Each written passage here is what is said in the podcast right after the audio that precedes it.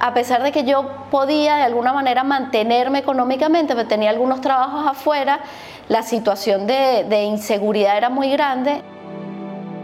En Venezuela la inseguridad no da tregua a los habitantes. A pesar de más de 20 planes implementados en los últimos años, el problema persiste. La situación afecta a todos, sin distinción política alguna. En tal sentido, el criminólogo Fermín Mármol García asegura que el crimen y la violencia son dos tumores sociales que hicieron metástasis en el país. Y que esta metástasis del crimen y la violencia eh, ha logrado elevar a un problema de salud pública. Si queremos un país en paz, es necesario que haya justicia.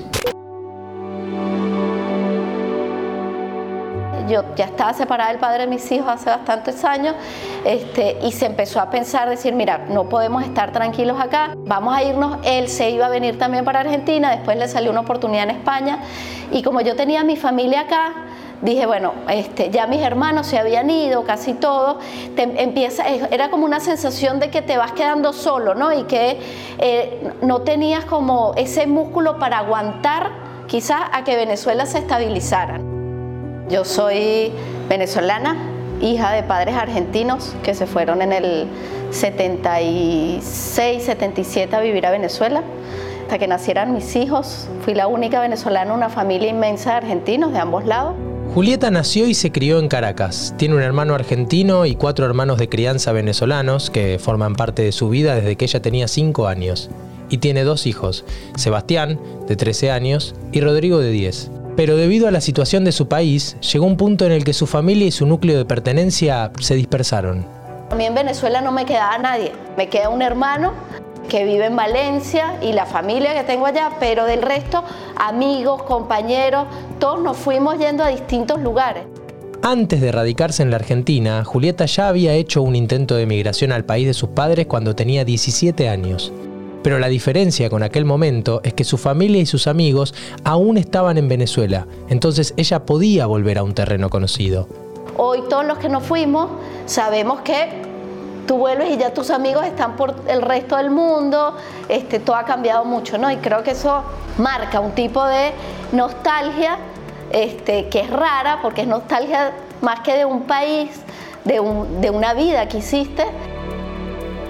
Sin poder volver a esa vida que ya había hecho, Julieta se enfrentó a su nueva realidad como migrante. Yo hoy creo que si hubiese sabido que, que iba a ser tan duro, yo no me montaba tan fácil en ese avión. Yo agarré a mis muchachitos y me monté en el avión y dije, bueno, vamos, ¿no? Y el primer año a mí me costó muchísimo porque mm, si bien yo tenía el apoyo y, de toda mi familia, pero en particular de mi primo Zoilo y de mi primo Sergio, que estuvieron conmigo ahí al lado, cada vez que uno se caía, yo tuve momentos que dije, yo me regreso, y me, y me da un sentimiento de culpa porque es que yo estaba volviendo a mi, a mi, al país de mi familia y yo no estaba sola, pero no conseguía trabajo en mi área, me perdía mucho en la calle, mis hijos la pasaron muy mal al principio, les costó mucho la separación con su papá. Y sabes todas esas cosas, tú decías, ay, yo me regreso, yo me quiero ir para mi casa y, no sentía Argentina a mi casa. Quizás porque me confié mucho y yo siempre dije, la mía no era una partida, era una vuelta.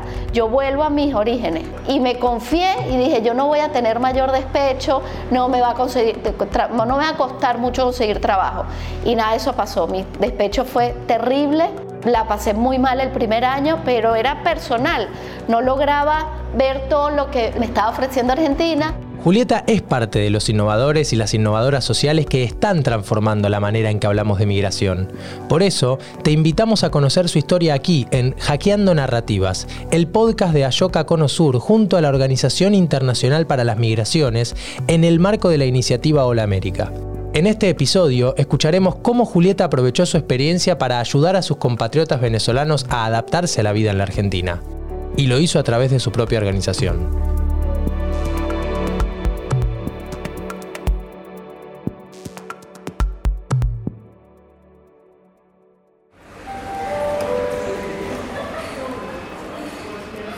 Pero para llegar a ese momento primero tuvo que atravesar un largo camino. Tengo tres años aquí en Argentina, me vine en enero del 2019, Soy socióloga y psicóloga social. En Venezuela trabajé muchos años dando clases en la Universidad Central de Venezuela. Fue una experiencia increíble. Hoy estoy aquí ya más acostumbrada. Ha sido toda una experiencia porque fue volver un poco a mis raíces. Nosotros cuando éramos niños veníamos todos los años hasta que yo tuve creo que 15 o 16 años veníamos a ver a la familia, así que veníamos todos los agostos que son las vacaciones de, del colegio en Venezuela y era toda una experiencia. Así que de alguna manera yo siempre fui migrante porque en Venezuela éramos una familia argentina, nos asociaban mucho como una familia argentina Veníamos para acá, las vacaciones, siempre tuvimos mucha relación con Argentina. Aunque mis padres se adaptaron y de hecho hicieron de Venezuela su, hogar, porque ellos se vinieron, no tanto por la dictadura, pero se vinieron en ese, en ese tiempo y, luego que tuvieron la oportunidad de regresarse, ya habían hecho su vida, ya estaban adaptados, habían hecho su familia, sus amigos, su proyecto laboral y siempre coqueteamos con la idea de volver, ¿no? Me gradué del colegio a los 17 años y me acuerdo que no sabía qué quería estudiar. Mi papá quería que estudiara economía o algo así y yo le decía que quería algo social y me dice, no, estudias algo social porque vas a estar después, te vas a ir, vas a terminar en África haciendo... Y entonces yo llegué a un acuerdo con él, le dije, como yo no sé qué quiero estudiar, me voy un tiempo a Argentina, trabajo, yo tenía 17 años y después veo qué hago. Y él me dijo que sí, convencido de que, de que me iba a regresar ahí mismo, ¿no? De hecho fue así, al año me regresé. En realidad yo empecé a tramitar mi nacionalidad argentina por ser hijo de argentinos allá y como empecé el trámite allá lo tenía que terminar allá y acá no me pude inscribir porque no tenía este, DNI. Durante su primer intento migratorio en la Argentina, Julieta trabajó mientras vivía con uno de sus primos era 96, 97, no había un solo venezolano que tú te encontraras en la calle.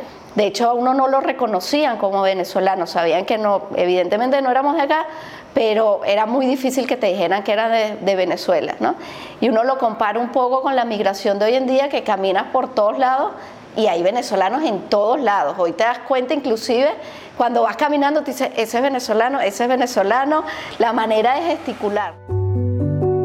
Después de un año, Julieta decidió regresar a Caracas y empezar sus estudios universitarios. Y a la hora de presentar su tesis de pregrado de sociología, lo hizo sobre la adaptación de los migrantes argentinos en Venezuela.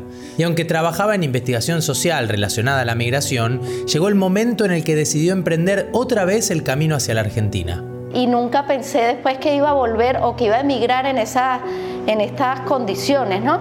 que no son malas. Yo dentro de todos los que han migrado tengo una, una realidad privilegiada porque yo vuelvo a mis, a mis orígenes de alguna manera, ¿no? pero tengo familia, a mí me esperaban.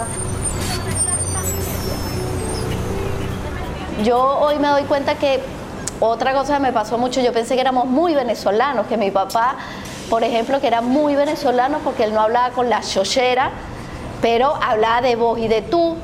Y cuando llegué acá, mi papá falleció hace ya casi 10 años, yo sentía que iba en el colectivo y que veía personas muy parecidas a mi papá. Me volteaba y decía, este es mi papá. Y te das cuenta, ahí me di cuenta que era muy argentino y que siempre fue increíblemente argentino, aunque hablaba de tú y decía groserías venezolanas y, se sentía muy venezolano. Este, entonces yo creo que eso nunca cambia, ¿no? Uno sigue siendo el lugar donde uno, donde uno nació, donde uno se formó, ¿no? Y donde uno se identifica.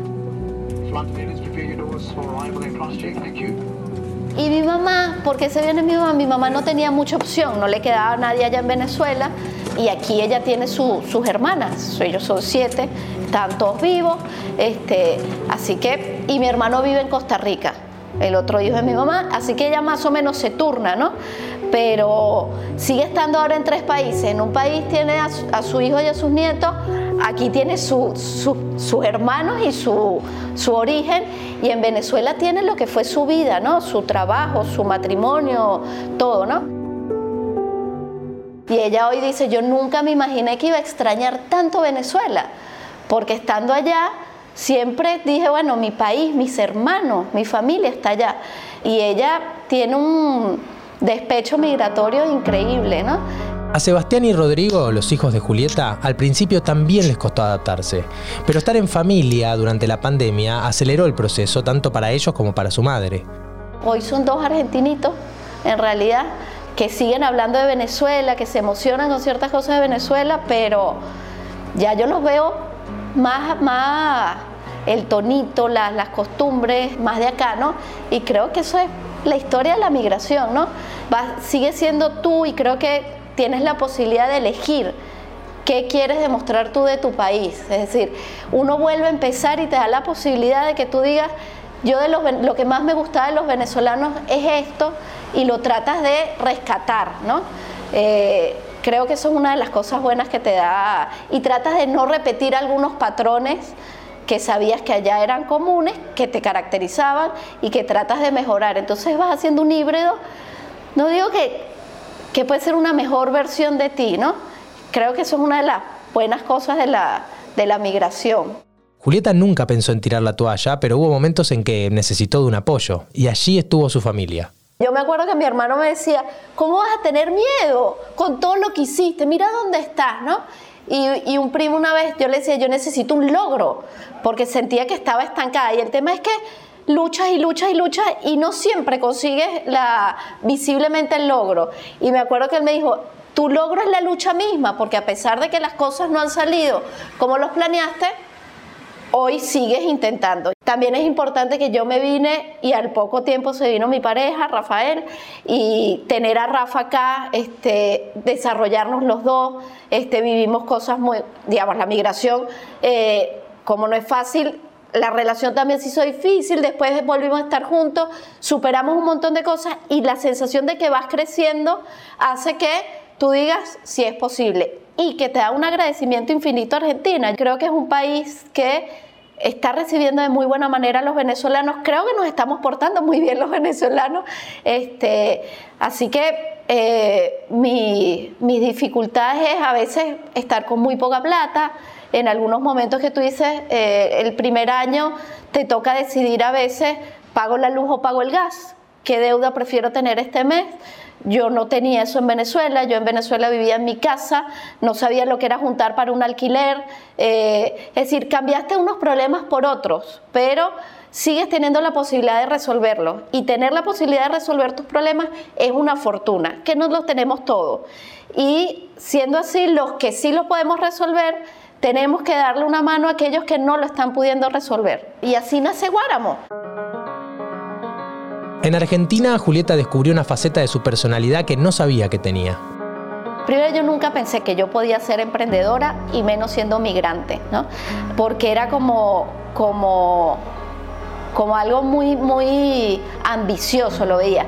Uno de los, de los temas que nos pasa a los migrantes y quizás a las mujeres migrantes, en mi caso, que yo me vine con mis hijos es que tú tienes como una necesidad de sobrevivencia, ¿no? Y entonces pensar en trabajar en investigación social, que es lo que me gusta a mí, en un proyecto propio, con venezolanos, era como diciendo, bueno, te puedes sacar la lotería, pero no el triple gordo, ¿no? Es como, no todo, lo, o sea, así. Este, y tú mismo te vas poniendo las limitaciones porque hay una sensación de que tienes que sobrevivir.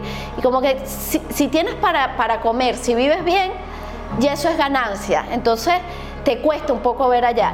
Y ahí viene el tema de las oportunidades. A mí me llega por una venezolana, me dice, hay un, este, una organización que está dando financiamientos a proyectos sociales, ¿por qué no aplicas? Y yo le dije, pero es que ¿qué me van a escuchar a mí si aquí no me conoce nadie? Yo llevo un año trabajando de cajera, no me van a conocer. Me dice, aplica, a ver. Y por terquedad dije, yo voy a aplicar a probar, a ver. apliqué, estaba en ese momento con Graciela Gallo, que eh, formó parte al, principio de, Guáramo, buscamos, el, eh, nos, alojamos en inicio, pero nosotros era una idea, de hecho todavía no se llamaba Guáramo. Entra Lili Millán, que formó parte importante de lo que hoy es Guáramo, y eh, aplicamos, no quedamos, y después volvemos a aplicar a OIM y ahí es donde nosotros quedamos. Entonces, Guáramo fue como una idea mía de poder estar en contacto con mi profesión y poder aportar algo a Venezuela, ¿no? Porque de nuevo, estando yo acá, yo no me yo soy venezolana, pero yo siento que yo tengo otras, otras ventajas al ser argentina. Por ejemplo, yo tengo la nacionalidad, yo nunca pasé por el tema de precaria, de este, hay otras y yo tengo familia y es como que tú dices, bueno, yo, yo estoy, tengo algunos beneficios, alguna fortuna de volver a mi patria. Y yo decía, yo puedo hacer algo por los venezolanos. Y así arranca Guáramo de alguna manera. Eh, al principio era sigue siendo, hoy creo que hoy es mucho más soñador porque vemos que sí hay posibilidad de, lograr cosas poquito. Guaramo nació en marzo del año pasado, tiene muy poco tiempo para hacer además un proyecto social. Después entra Lili a formar parte del proyecto cuando arrancamos en marzo, que Lili además comparte una historia conmigo. Lili es argentina y se fue a vivir en la misma época de mis padres, pero con 20 años a Venezuela se forma, se desarrolla, se casa, su hijo es venezolano y vuelve, ¿no? Entonces es esa, es conocer un poco de las dos culturas, ¿no? Lo que, lo que Guáramo tiene la, característica de que está conformado por o, fundado por personas que vivieron y llamaron ambos países, hablan un poco argentino, un poco venezolano eh, y se sienten parte de, las de los dos lugares, ¿no? Y entonces creo que nos da una sensibilidad particular para poder trabajar con el tema migratorio y con el tema de integración, ¿no? Porque yo me siento argentina, este, y me siento también venezolana, no es, yo estoy en contra de que es que no soy de allá ni soy de acá, no, yo soy de los dos lados, porque dejo algo en los dos lados y los dos lados me representan a mí. Cuando las emprendedoras buscaban un nombre para su proyecto, apareció el antiguo vocablo indígena guáramo, que sintetiza el sentimiento del migrante. En Venezuela cuando tú dices que eh, hay que tener guáramo, es que tienes que tener esa fuerza que no implica que no tengas miedo, sino que aún con miedo avanza. Guáramo es, es, es lucharlo, es, avanzar, es, es ser feliz aún de alguna manera en situaciones adversas. Guáramo nació como un sueño, poder acompañar y ayudar al venezolano migrante a insertarse laboralmente en el mercado argentino. Nosotros nos damos cuenta de que la mayoría de los migrantes venezolanos llegamos a Buenos Aires, ¿no? Este, yo participo en una encuesta que se hace con la gente de Alianza por Venezuela, eh, donde se le preguntaban las, razones por las cuales habían elegido Buenos Aires y muchos, la mayoría decía que era porque tenía alguna red, un amigo, un familiar, un conocido que llegó a Buenos Aires. Pero no necesariamente era la opción que ellos querían, ¿no? También es que siendo una migración, como la califican de huida, tú no, no, estás viendo a dónde llegas, tú estás viendo de dónde sales. Entonces la idea era salir de Venezuela y lo que se conoce afuera de Argentina en su mayoría es Buenos Aires. Y después, bueno, qué sé yo, Bariloche, ciertas cosas, pero las grandes capitales es lo que más atrae, ¿no? Nosotros nos dimos cuenta que además Argentina, a diferencia de Venezuela, las provincias están, es, distinto, pueden ser ciudades, ¿no? En Venezuela... Eh, Tú hablas de pueblos y son pueblitos preciosos, costeros, eh, playas, otra cosa, pero no hay como un desarrollo, ¿no? Entonces, la idea de que en Buenos Aires había más trabajo era, era el, denominador común de la mayoría de los que se habían venido. Entonces, nosotros iniciamos pensando que podíamos hacer una búsqueda, digamos, de las oportunidades laborales en el interior del país y que podíamos hacer ese match entre la oferta que no estaba cubierta en el interior del país por los, por, los, locales y que un venezolano se pudiera mudar y mejorar sus condiciones de vida. También porque hay muchos venezolanos que son profesionales y no están ejerciendo su profesión. ¿no? Entonces, la, idea de nosotros era que, la idea que parte el, el estudio es que el trabajo no es solo para ganar dinero, indispensable porque nos tenemos que mantener, pero el trabajo es una forma de, de, desarrollo personal, ¿no? Y además es una forma de insertarte, porque cuando tú estás trabajando conoces gente, esa gente es con la que vas a salir o la que te va a enseñar la diferencia entre la factura de grasa y la factura de manteca, el que te va a decir ve mejor este lugar. Entonces, sentirte como en un lugar de trabajo ayuda muchísimo más a la adaptación. Pero no todo salió como las emprendedoras de Guáramo esperaban.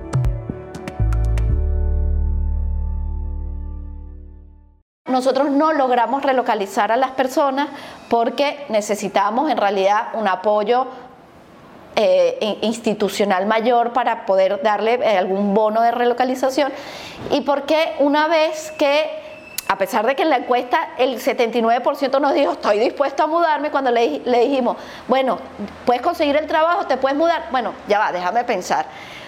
Porque volverse a mudar es otro desarraigo, ¿no? Entonces, no lo pudimos hacer, pero el, proyecto agarró más fuerza, pero nos dijimos, el tema no está en mudarse únicamente, el tema está en conocer bien cuál es ese perfil laboral que tienen los migrantes venezolanos y qué quiere hacer. Porque quizás con la migración, como te decía al principio, tú volviste a empezar y es tu oportunidad para decir, ¿sabes qué? No quiero trabajar más de abogado, mi sueño siempre fue ser panadero, entonces voy a aprovechar y voy a emprender, ¿no? Entonces tratamos de hacer ese recorrido con los perfiles de los migrantes, de ver cuál es tu profesión o cuál es tu oficio, a qué te dedicas actualmente y si tuvieses la posibilidad de insertarte en otra área laboral, dinos en orden de preferencia en estos tres o, en cuáles tres, ¿no? Y entonces pudimos hacer un recorrido. Entonces nos damos cuenta que, por ejemplo, si tú tienes muy poco tiempo en el país, por esta misma mentalidad de migrante, tú dices, yo busco trabajo en lo que sea, porque no todos se viene con un apoyo acá y, no, y casi ninguno, podría decir, y más los últimos años, se viene con plata para decir, bueno, yo tengo un año para ver qué hago, ¿no? Entonces trabajan en lo que sea. Lo que nosotros queremos es que no se queden pegados ahí, ¿no? Que digan, si tú estudiaste psicología, abogacía, sociología, comunicación y quieres seguir ejerciendo, tienes que buscar los mecanismos. Entonces pasamos a hacer una vitrina, es decir, es posible, es posible revalidar, es posible contactarte y de esa manera arranca un nuevo Guáramo, ¿no?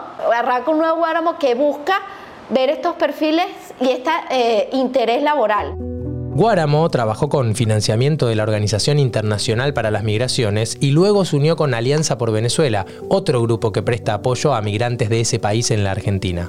En conjunto consiguieron financiamiento de Hola América, que busca acelerar proyectos innovadores que puedan dar solución a los desafíos que enfrentan los y las migrantes que llegan a Argentina y Chile. Otro de los propósitos de esta iniciativa es hackear la narrativa instalada y los estigmas que pesan sobre las personas migrantes para entenderlos y posicionarlos también como agente de cambio. Guáramo quedamos Lili y yo, que le seguimos dando como, como el impulso. No te voy a decir sola, estábamos súper motivadas, pero bueno, tienes que empezar a engranar porque no es fácil también hacer estas conexiones, ¿no? Entonces arrancamos con Alianza, unimos de alguna manera, gracias a Hola América, que estábamos en el, en el, en el proceso este de aceleramiento, la Bolsa de Empleo de Alianza por Venezuela con este perfil eh, o con esta forma de analizar el perfil migrante laboral este, y hacemos el proyecto se llama Empleate con Guáramo, que la idea es eso, es tratar de cambiar un poco esa cultura laboral migrante y cambiar esa forma de buscar, porque el error que estamos haciendo los venezolanos es que estamos buscando mal trabajo, porque buscamos en lo que sea, no puedes trabajar en lo que sea, tienes que ir un poco más, afilar un poco más esa mirada y decir en qué quieres trabajar porque hay que posibilidades y darte un tiempo. Evidentemente, si ves que no consigues, pues habrá que cambiar, pero no puedes entrar así porque el que sea es cualquier cosa. Y es que el trabajo te marca, el, el trabajo, pasar ocho horas feliz en un lugar hace que llegues más feliz a tu casa y que quieras volver al día siguiente, ¿no? No puede ser una, una tortura. Julieta empatizó con un problema social y buscó generar una solución. Y así puso en acción su capacidad de ser agente de cambio. Para mí ser un agente de cambio es ser hoy en día ser una persona optimista que trata, a pesar de que no lo logras todo el día, porque no es que vives saltando en una pata todos los días, es tratar de ver eh, las cosas buenas más que las malas, ¿no? Y entender que eh, no siempre es fácil, pero siempre es posible, ¿no? La migración para muchos venezolanos era un plan B que se convirtió en un plan A y no podemos seguir viendo lo que, lo que nos quedamos, ¿no? No podemos seguir, eh, o sea, está, es más, lo haces más difícil, ¿no? Creo que eh, ser agente de cambio es luchar contra, contra las dificultades, es creer eso, que siempre es posible y que no, no es posible desde un sacrificio eh, de cortarte las venas y trabajar 18 horas y ser el, un mártir. No, no, no, los, migrantes no tenemos que sufrir, los, los migrantes tenemos que saber que vamos a construir algo nuevo y que, y que puede ser bonito y que, no, y, que, y que puede ser más bonito de lo que tenía. Y eso no te hace traicionar lo que, lo que viniste, ¿no? Yo creo que hay que creer que es posible y para mí hay que ser un poco un, poco un, loquito soñador. Tienes que, tienes que confiar, te vas a caer, pero es la única manera de, de levantarte. Por mi forma de ser y por haber sido quizás docente tantos años, yo trato de ser motivadora, de yo creo, y eso puede ser un arma de doble filo, yo creo ciegamente en que las cosas siempre pueden salir bien y si sale mal siempre se pueden arreglar, ¿no? Este, así me he dado golpes terribles, pero siempre me levanto. Creo yo que el impacto que puedo dar yo o podemos dar desde Guáramo es creer que sí se puede. Guáramo es mi logro, Guáramo es un sueño, Guáramo eh, nos demuestra la integración. Guáramo me permitió conseguir en mi camino gente maravillosa, Lili, la gente de Alianza, Karen, Alex, todos que empiezan a ser tus compañeros de ruta, con los que hablas todos los días, con los que le dices, hoy no quiero ir, hoy sí quiero ir, dale, te estamos esperando. Guáramo me enseñó a mí que sí se puede cuando quieres hacerlo y que no importa que sea chiquito, lo importa es que late, late y tiene vida y tú le vas a ir dando forma. En esa forma que Julieta le da a Guáramo y a su vida como migrante, hay muchos sentimientos y sensaciones que a veces se contraponen. Felicidad, nostalgia, agradecimiento, amor, amistad, pasión, miedo, lucha y yo creo que unión. Lo más lindo que, nos va dejando Guáramo es que va creciendo y somos más y vamos siendo más y estar con gente y, siempre ha sido gente maravillosa. Así que la vida es, es quienes nos rodean y de mi experiencia personal es, es mi valentía de haberme animado, eh, de no haber tirado nunca la toalla, es mi familia, son mis dos negritos argentinitos preciosos que se están convirtiendo en, una mezcla. Eh, es mi Rafa, mi novio, que es parte fundamental de, de lo que nos estamos convirtiendo nosotros en Argentina y es el recuerdo de mi papá, que hoy me doy cuenta que es terriblemente argentino, y es caminar las calles y acordarme, como me decía, cómo, cómo hablaba él en Venezuela, de lo que era su, su Buenos Aires, que hoy lo recorro yo, y yo me acuerdo de, de Caracas, es decir, yo por ejemplo monto bicicleta y cuando yo corría en Venezuela lo hacía escuchando música argentina. Aquí lo hago escuchando música venezolana.